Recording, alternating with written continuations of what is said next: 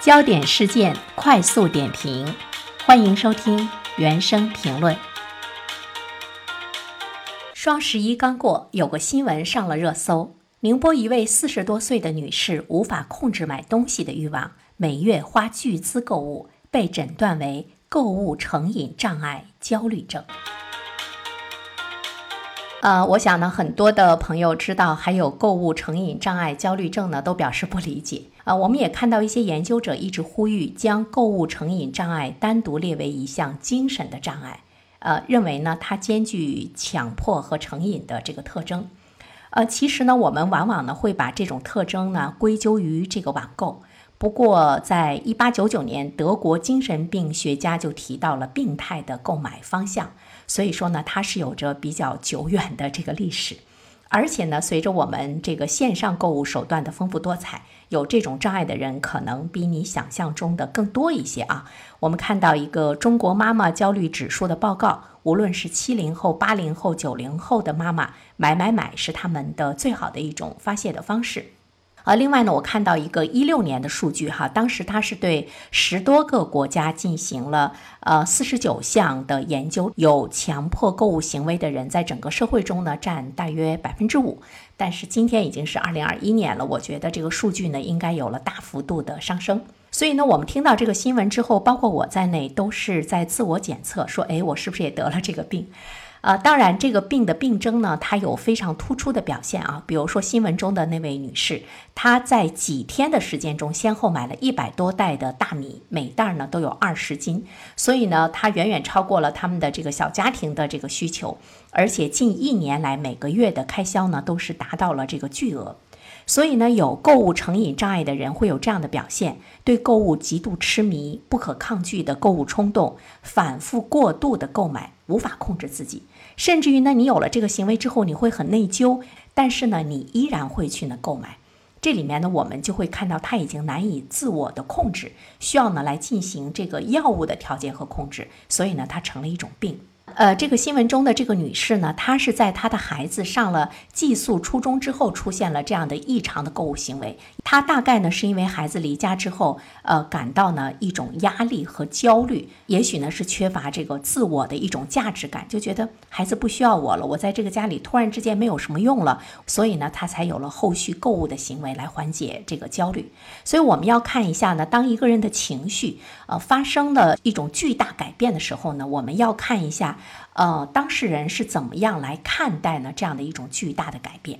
有的妈妈会觉得，哎，我成功的把孩子已经培养成了一个初中生，啊，我现在可以开开心心的来做呢，实现我自身价值的一些事情。但是有的妈妈就会认为，我就此没有用了，所以呢，她就会有焦虑感。我觉得这是我们生活中很多人面临的一个问题，同时呢，也是我们今天的这个社会在给我们不断制造出来的一些这个焦虑，需要我们去承受和化解。而且呢，成瘾障碍焦虑症呢，它有很多的表现形式，购物只是其中的一种。像信息成瘾障碍焦虑症是更为普遍啊，这是我们大多数人都有的。像手机不离手啊，每隔五分钟看一下。但是现实生活中，大家是否注意到，繁忙的人、有事情做的人，可能没有时间，或者舍不得花费大量的时间去网购，或者是呢刷手机，因为他有更重要的事情去做。比如说那位妈妈，以前她天天忙着照顾孩子啊、做饭啊、洗衣呀、管学习，那个时候她可能没有这种疯狂购物的这个病症的出现。再比如说大家比较熟悉的歌手李健，到现在为止他都不用智能手机，他现在的手机只能打电话发短信，连彩信都发不了。他在用更多的时间去创作和自我成长。一个人他的这种自我价值感如果很大的话呢，其实他是不会出现什么焦虑啊，还有障碍的。而自我价值感低的人，或许呢更容易呢产生这个焦虑。说到自我价值，我们来看一下社会普遍的概念呢，是说你一定要以对社会的贡献为基础。像德国著名的诗人歌德曾经说：“你如果喜爱自己的价值，你就得给世界创造价值。”爱因斯坦呢也说，人只有贡献于社会，才能找出那份实际工作上短暂而有风险的生命的意义。正是这样的一种自我价值的概念，其实给我们大多数人带来了特别大的心理压力。我个人觉得呢，其实我们需要正确看待这个概念，自我价值感更多的是我们。不依赖自身以外的人事物来证明自己的价值。自我价值在很大的程度上是一种独立的人格。我们有了自身非常好的这样的一种认知之后的话呢，其实我们现实生活中的焦虑感会减少很多。其实我特别想说的是，在生活中，我们自我赋予意义和价值是很重要的。这是一个保持独立和清醒的人格所必须具有的呢一种这个素质。在自我成长的过程中，我们更多的要避免用别人的标准、社会的标准来过度的贬低自己。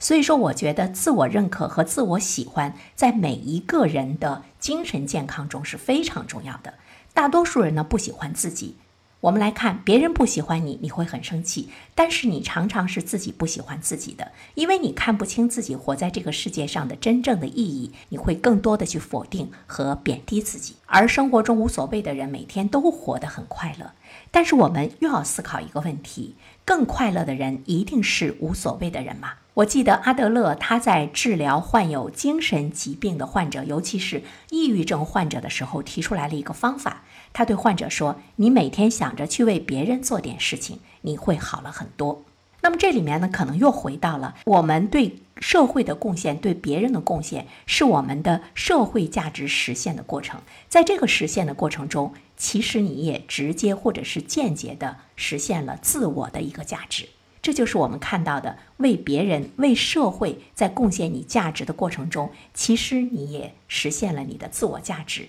更重要的是，它给你带来了开心，让你没有焦虑感。